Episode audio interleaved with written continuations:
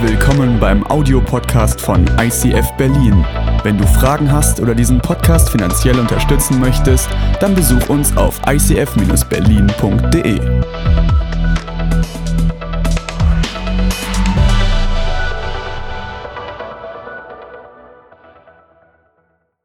Ich bin der gute Hirte. Das ist das Thema von heute. Eine provokante und unglaublich starke Aussage, die Jesus gemacht hat vor über 2000 Jahren. Und wir wollen diesen ganzen Text, den Jesus da mündlich rausgehalten hat, äh, anschauen und durchkauen. Und deswegen haben wir jetzt die Gelegenheit, nach Karlsruhe zu schalten. Dort hat eine wunderbare Dame uns diesen Text mit Leidenschaft und Liturgie vorgelesen. Come on, hier ist der Text.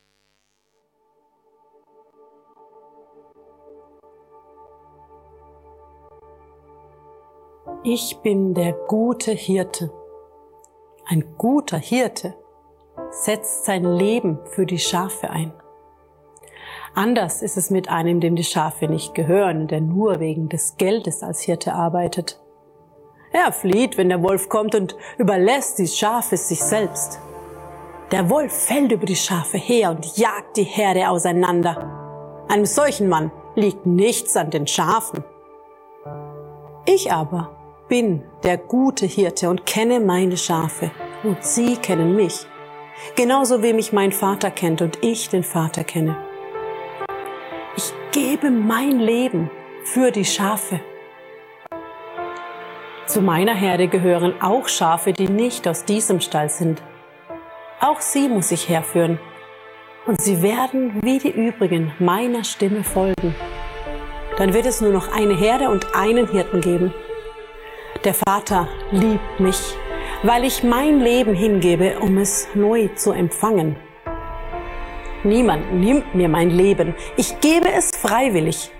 Ich habe die Macht und die Freiheit, es zu geben und zu nehmen. Das ist der Auftrag, den ich von meinem Vater bekommen habe. Alles, was ich im Auftrag meines Vaters tue, beweist, wer ich bin. Aber ihr glaubt nicht, denn ihr gehört nicht zu meiner Herde. Meine Schafe hören auf meine Stimme.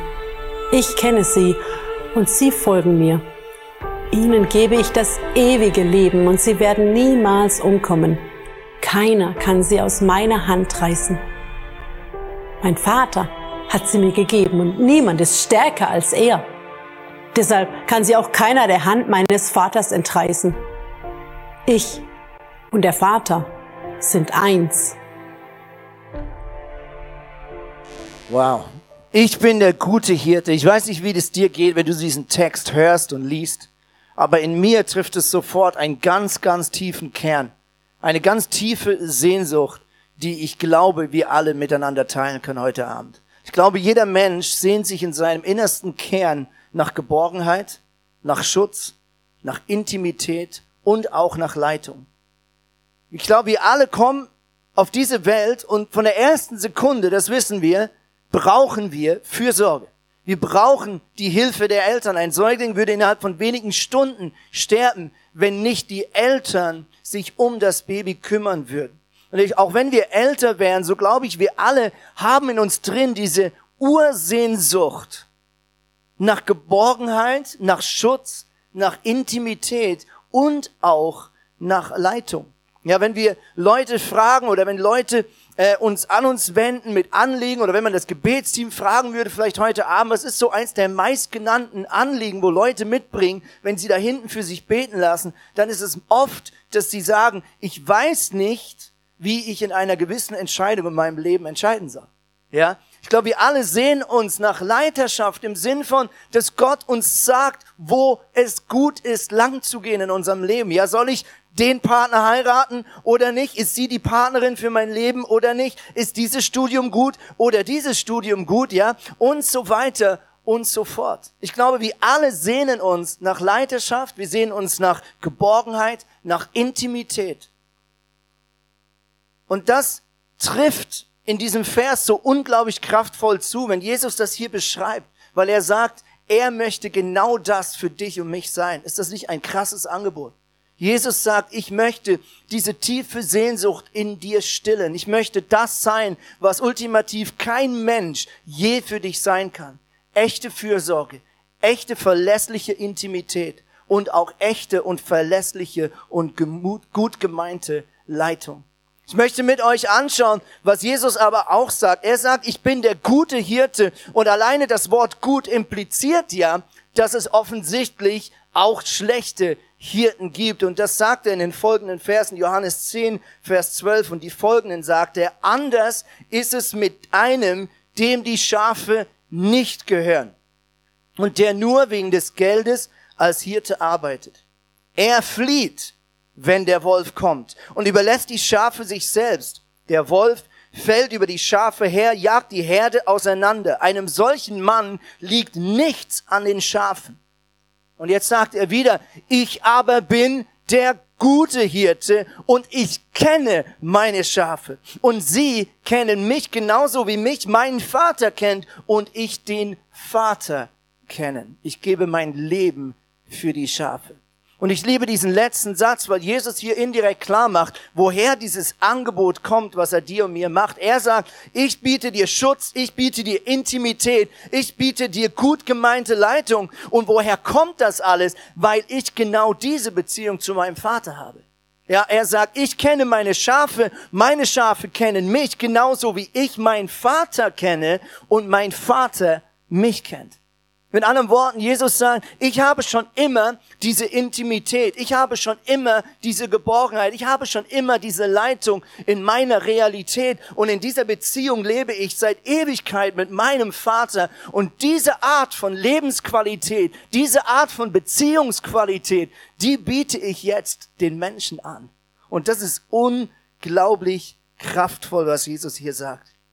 Aber er sagt eben auch, es gibt schlechte hier.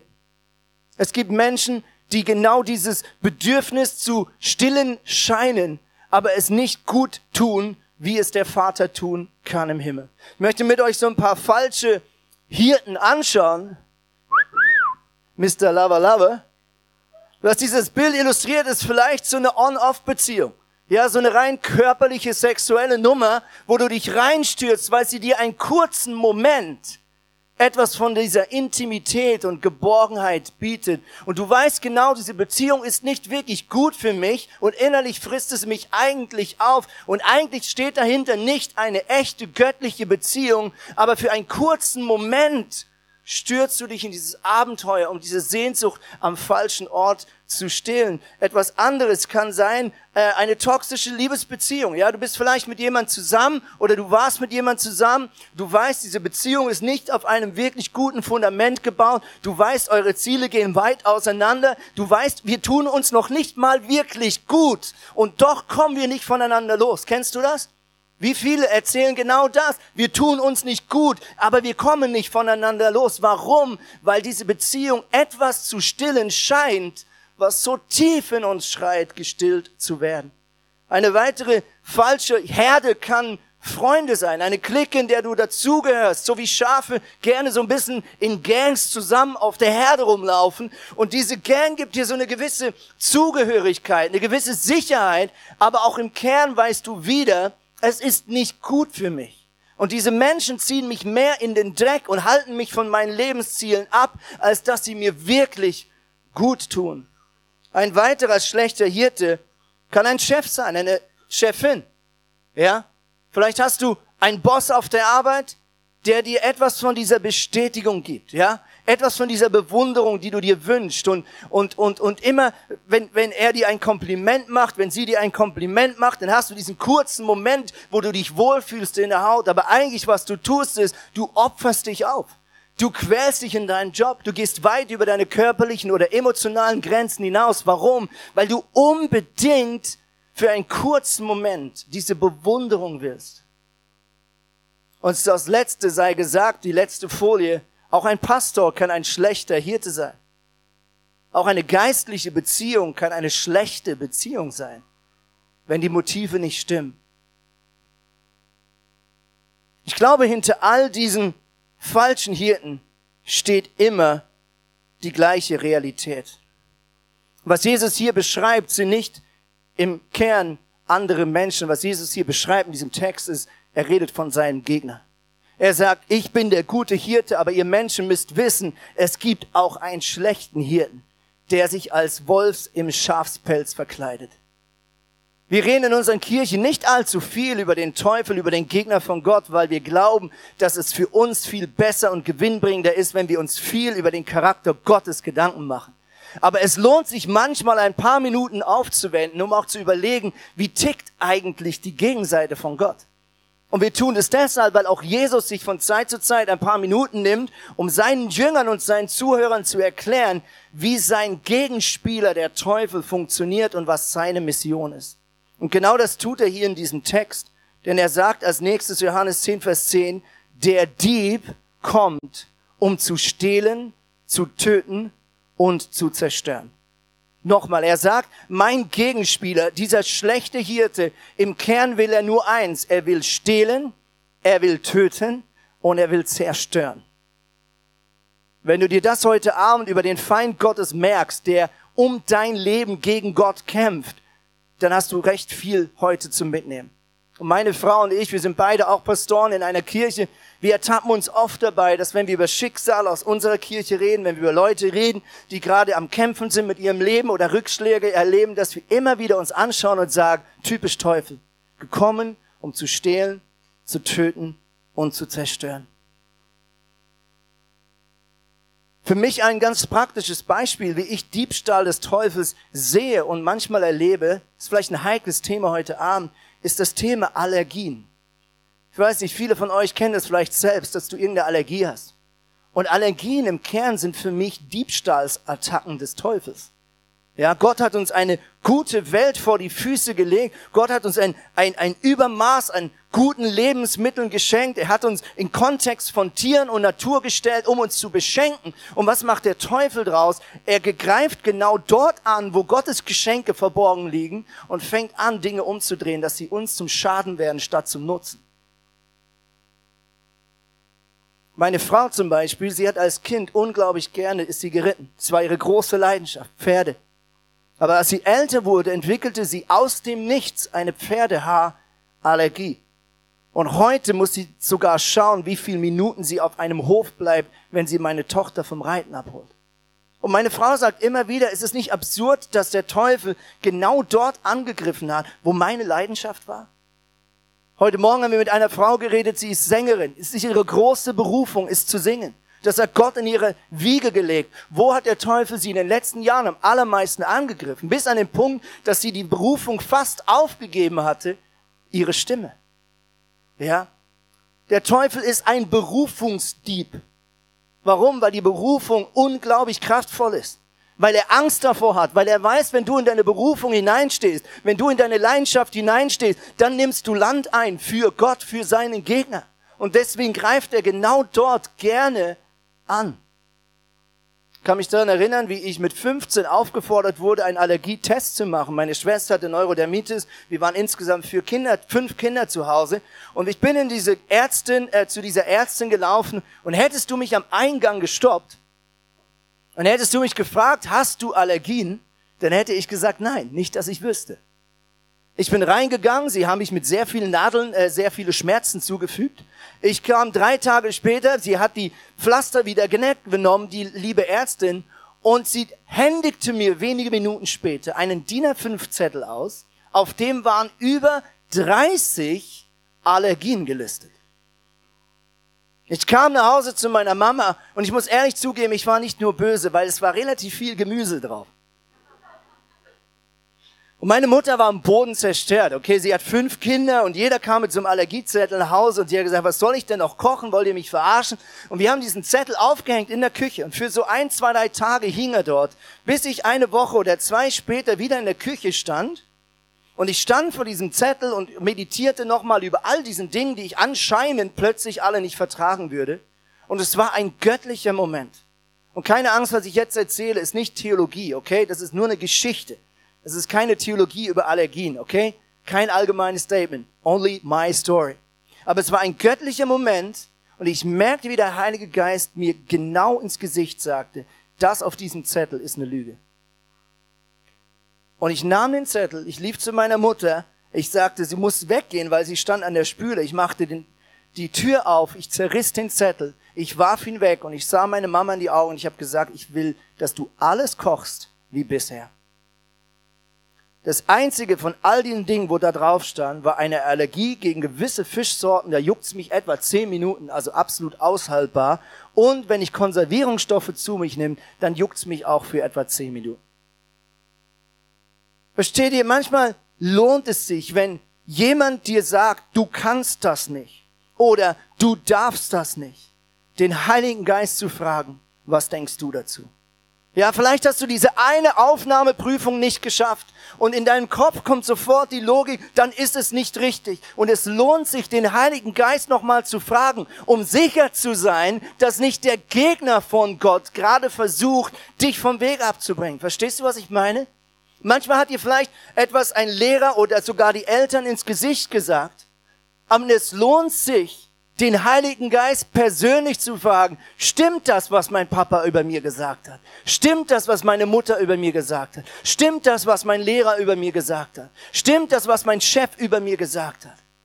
Und dann hör auf ihn. Und manchmal hat er eine ganz andere Meinung, als du gedacht hast. Der Teufel kommt aber nicht nur, um zu stehlen, er kommt auch, um zu töten und zu zerstören, heißt es weiter. Und ich glaube, hier ist viel weniger der physische Tod gemeint, sondern in allererster Linie die innere Welt. Die innere Kraft. Der innere Glaube. Die innere Zuversicht. Ist es nicht so, dass die allermeisten Menschen, wenn sie älter werden, an Lebensenergie, an Hoffnung, an Positivität, an Glauben, auch an Vertrauen in ihre Mitmenschen abnehmen? Ist es nicht so, dass die allermeisten Menschen im, Jahr, im Laufe ihres Lebens in ihrer inneren Stärke, in ihrer inneren Lebenskraft schwächer werden, nachlassen? Sagen, ja, junger Mann, so habe ich früher auch mal gedacht, aber das Leben hat mich gelehrt und dann kommen all die negativen Erlebnisse. Der Teufel, der liebt es, hinter diesen negativen Erlebnissen hinterherzulaufen und dir ins Ohr zu flüstern. Du bist nicht wertvoll. Du bist nicht geliebt. Niemand meint es wirklich gut mit dir. Du kannst das nicht. Gott hat dich hängen lassen. Und jetzt kommt das Gute. Jesus stoppt hier nicht, sondern Jesus macht diesen Satz noch länger. Er sagt, der Dieb ist gekommen, um zu stehlen, zu zerstören und zu töten. Und jetzt sagt er Folgendes. Ich aber bringe Leben im Überfluss. Okay? Er sagt nicht, oh, der Feind ist so schlimm und es tut mir echt leid, sorry for bad news, hängende Schulter ist jetzt angebracht. Ich wünsche euch noch einen schönen Tag, kann leider auch nichts dran ändern. Nein, er bringt dieses Bild vom Feind, um den Kontrast deutlich zu machen, was sein Charakter ist. Und er sagt, ich aber bringe Leben. Und dies im Überfluss. Ist das nicht gewaltig? Er sagt, ich bin so anders als diese Hirten dieser Welt. Ich bin so anders als dieser Feind. Ich bin ein Gott, der Leben bringt. Und zwar nicht nur, dass es knapp reicht. Ich komme, um dir Leben zu bieten in jedem Bereich. Und zwar mehr als du brauchst. Und wie tut er das? Er tut es als ein guter Hirte. Er bietet uns das Leben und die Fürsorge eines guten Hirten an. Ich möchte kurz mit euch schauen, was, was machen eigentlich so Schafe aus? Ich weiß nicht, kennt jemand Schafe? Weil ich bin, finde, in Großstädten muss man einmal nachfragen. Wisst ihr überhaupt noch, was Schafe sind? Ja? Ja. Für die, die unsicher sind, geh mal auf Emoji und gib Sheep ein. Das ist das Schaf, okay? Für die, die nicht mehr wissen, weil Großstadt ist manchmal echt schwer. Genau, also Hamburg hat die Hälfte nicht gewusst, was es ist. Ah, blöd, wir haben ja ein Bild. Dankeschön, Multimedia. So sieht es aus. Es ist ein lebendiges Wesen, es gehört äh, zu den sogenannten Säugetieren. Und es ist interessant, weil die Bibel liebt Schafe. Also wenn du ein Haustier hast und sagst, mir ist wichtig, dass wir ein biblisches Haustier haben, muss ich ehrlich zugeben, eigentlich müsstest du ein Schaf haben. Ja? Nur mal als Vergleich, die Bibel spricht über 200 Mal über Schafe in der Bibel, okay? Zum Vergleich, nur 40 Mal werden Hunde erwähnt. Und jetzt kommt's. Genau null Mal Katzen. Ja, yeah, genau. Null Mal. Jetzt ist es raus. Jetzt habe ich ein paar Feinde mehr in Berlin, ich weiß, ich spür's. Oder Freunde, genau, jetzt spaltet sich die Menge in zwei. Was macht Schafe aus? Erstens, sie verlieren oft ihren Weg. Zweitens, sie können sich super schlecht verteidigen. Drittens, Schafe sind super stur. Kennst du das? Und viertens, sie werden dreckig. Schafe haben übrigens kein Selbstreinigungsprogramm. Wusstest du das? Wenn meine Hasen eine Stunde draußen auf der Wiese rumhoppeln, dann sind die so richtig dreckig von unten. Eine Stunde später kommst du rein und denkst so, ey, warst du Wellnessen oder was? Das Ding ist wieder sauber, da siehst du gar nichts mehr. Bei Schafen ist es nicht so. Ja, schau diese Punkte an. Ich weiß nicht, wie es dir geht, aber ganz ehrlich, oft den Weg verlieren, sich irgendwo so ein bisschen verlieren, verlaufen im Alltagsgeschäft, nicht mehr wissen, was man eigentlich wollte. Also ich kenne das von mir. Das Bedürfnis nach Schutz, ja, definitiv ich. Schafe sind stur, Andreas Pantli auch. Und viertens, ich bin unglaublich gut darin, mich selbst und andere dreckig zu machen. Und ich habe kein Selbstreinigungsprogramm. Ich brauche die Reinigung von Gott. Was bietet Gott uns zu guter Letzt? Ich möchte vier Dinge mit euch anschauen. Erstens, Jesus sagt, er führt dich. Wir haben hier diesen wunderbaren Original-Schäferhund. Hör auf zu lachen, das ist mega unhöflich, der hört euch. Spaß.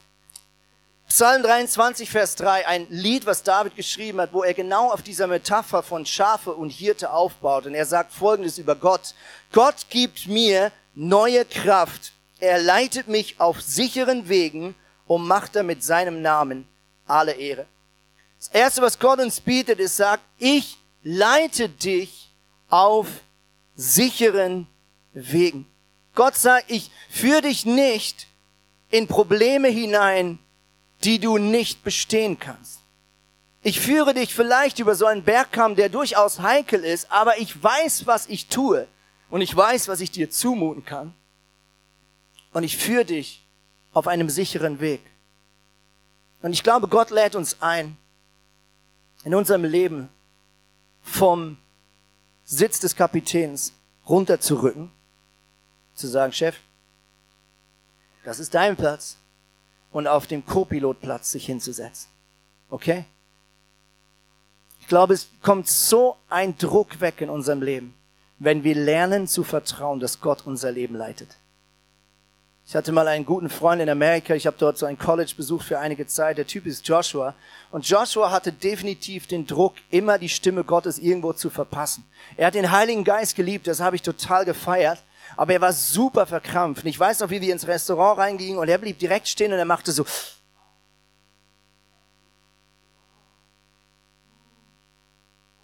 Ich sagte, Joshua, musst du auf Klo? Ist dir schlecht? Stinkig irgendwie? Keine Ahnung, was guckst du so komisch? Und er sagte, oh, ich weiß nicht, ich, ich höre die Stimme Gottes nicht. Und ich sage, ja, was hast du denn gefragt? Und er hat gesagt, ich weiß nicht, wo wir uns hinsetzen sollen. Ja, ihr lacht jetzt, aber wohn mal mit so einem Typ drei Monate, das ist richtig anstrengend weil er war immer der Meinung, er muss nochmal den Heiligen Geist tragen. Und das war ja grundsätzlich super. Nur dass ich nicht an dem gut fand war, er machte, wenn er dachte, wenn ich einmal falsch höre, dann bin ich am Arsch. Okay, dann verpasse ich den Segen Gottes für die nächsten drei Jahre. Okay, und das war so ein Stress. Und ich muss ehrlich sagen, ich finde es genial, dass wir den Heiligen Geist fragen. Aber ich bin überzeugt, Gott sagt, hey, ich lade euch ein in eine Beziehung, in der ihr Schafe seid und ich der Hirte. Die Schafe merken oft gar nicht, dass sie geleitet werden. Die Schafe, die laufen einfach den anderen Schafen hinterher, sind super entspannt, freuen sich über die Aussicht und genießen ihr Leben. Okay? Wer hier schaut, dass es vorangeht und dass man ans Ziel kommt, das ist Gott, nicht das Schaf. Und Gott sagt, wie wär's, wenn du dich entspannst in deinem Leben und mir vertraust, dass ich's im Griff hab und dass ich schon schauen werde, dass du ans Ziel kommst. Und ich glaube, genau zu dem lädt uns Gott ein. Zweitens, Gott versorgt mich. Wir haben hier wunderbares Berliner Original Gras. Genau. Als ich das dem Programmteam geschickt habe, habe ich gesagt, ihr wisst, welches Gras ich meine, weil ich musste ja nach Friedrichshain heute Nachmittag. Da war ich echt nicht sicher, ob sie verstehen. Ich habe dann gesagt, beim Butnikowski bei der Tierabteilung das Gras, okay? Genau.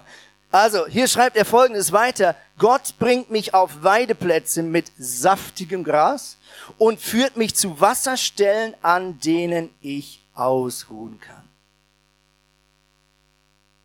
Ich habe gehört von Hirten, dass sie sagen, Schafe trinken nur, wenn sie sich A sicher fühlen und wenn sie B stilles Wasser antreffen. Sie trinken nur, wenn sie sich sicher fühlen, wenn sie in der Ruhe sind. Wenn sie unruhig sind oder die, die Natur unruhig ist, dann trinken sie nicht. Und mich hat das so stark an mich erinnert.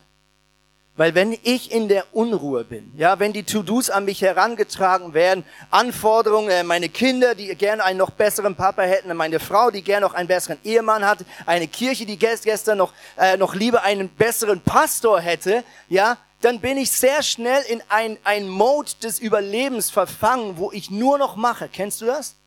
Und wenn ich erstmal in dem, ich muss das selber irgendwie gebacken Mode hinter drin bin, dann verpasse ich die Momente, wo ich bei Gott einfach nur auftanken könnte. Solange ich selbst in diesem Acker-Mode drin bin, kann Gott mir nicht helfen, weil er ist hier drüben in der Ruhe.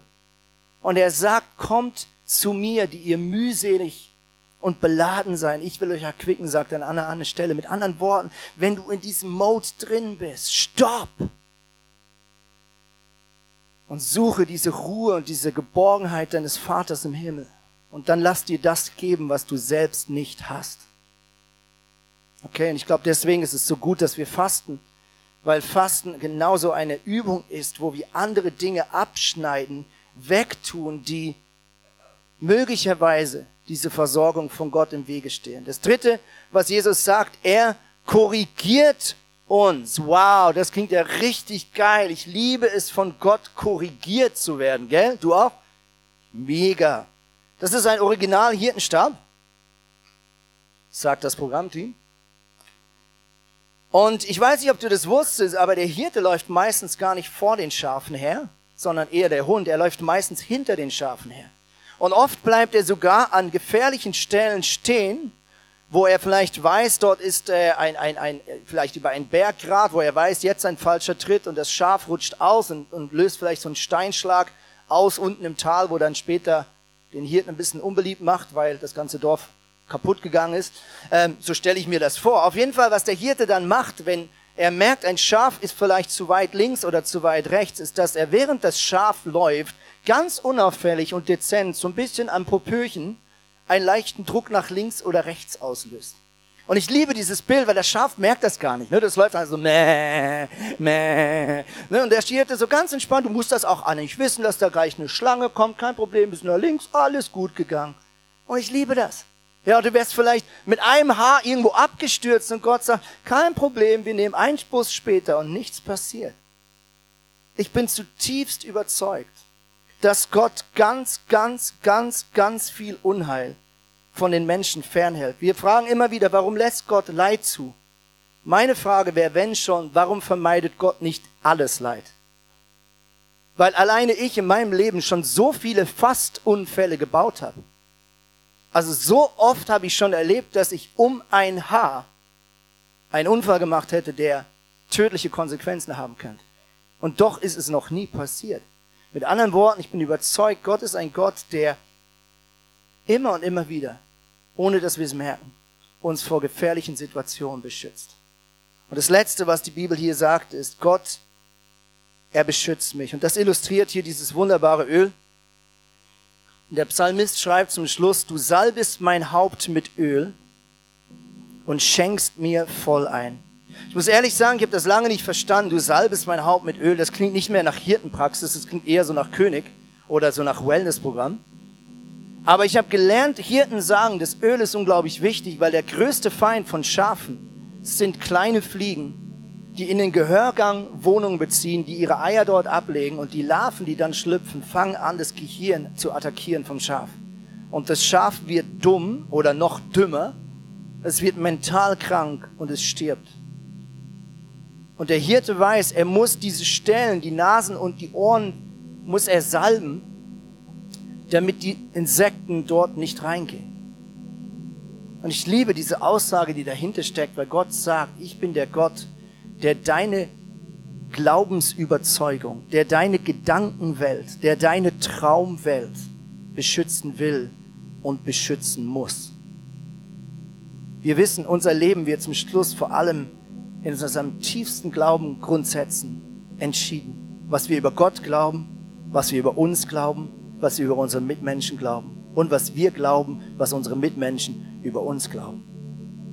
Und Gott sagt, du brauchst einen Schutz von dieser mentalen, von dieser Gedankenwelt. Jeden Abend, wenn wir unsere Kinder ins Bett tun, bete ich immer das gleiche Gebet. Ich lege meine Hände auf sie und ich sage, Jesus, ich bitte dich, dass Shira und Milo gut schlafen, dass sie nichts Blödes träumen, dass sie die ganze Nacht durchschlafen, bis am Morgen früh. Und warum tue ich das? Mir geht es nicht um den Wortlaut, mir geht es um ein Bekenntnis, dass ich Gott sage, ich kann als Vater mein Kind ultimativ nicht beschützen. Aber eins weiß ich, Gott, während ich schlafe, wachst du an diesem Bett und diese Gedankenwelt steht unter deinem Schutz. Und das nimmt mir so viel Druck weg, weil ich habe schon so viele Sätze gesagt als Vater, die waren nicht schlau. Und ich habe schon so viele Sätze gesagt in meinem Leben zu irgendwelchen Menschen, mit denen ich mich gerade gestritten habe, die waren nicht von Gott. Und ich habe auch schon so viele Momente erlebt, wo andere Menschen mich verletzt haben wo andere Menschen mich ungerecht behandelt haben. Aber es ist nicht krass zu wissen, dass Gott sagt, das, was in deiner Gedankenwelt passiert als Reaktion auf diese Sätze, auf diese Erlebnisse, darüber habe ich das letzte Wort. Und ich bin der Wächter an deiner Gedankentür und ich erlaube dem Teufel nicht, dass er falsche Glaubenssätze in dein Gehirn reinpflanzen darf. Ist das nicht krass? Deswegen ist Worship so wichtig. Deswegen ist Gebet so wichtig. Deswegen ist Bibellesen so wichtig, weil was du da tust ist, du erinnerst dich an Grundwahrheiten über das Leben. Wenn wir worshipen, dann erinnern wir unsere innere Welt daran, was wirklich Wahrheit ist. Und wenn wir worshipen und wenn wir Bibel lesen, dann ist das wie so ein Software-Update unserer inneren Gedankenwelt. Das falsche Viren wieder gehen müssen und unser Lebenssystem geschmeidig und rund läuft. Warum? Weil Gott unsere Gedankenwelt reinigen darf und heilen darf und schützen darf. Das bietet Gott dir an. Seine Leitung, seine Versorgung, seine Korrektur und sein Schutz. Ich wünsche mir, dass wir so einen kurzen Moment dieses Lied genießen von der Band. Und da möchte ich nochmal hochkommen. In der Zwischenzeit bitte ich dich, dass du dich eine Frage stellst. Frage den Heiligen Geist, gibt es einen Bereich, wo ich etwas von diesem Angebot, was du mir bietest, noch nicht wirklich entdeckt und noch nicht wirklich in Anspruch genommen habe? In so einer Predigt kann man immer hundert Sachen aufschnappen, aber es bringt meistens am meisten, wenn du die eine Sache rauspickst und dabei den Heiligen Geist fragst, was er anpacken will kannst deine Augen schließen, kannst diesen Moment genießen, mit Gott reden. Dann komme ich gleich nochmal hoch und bete für uns.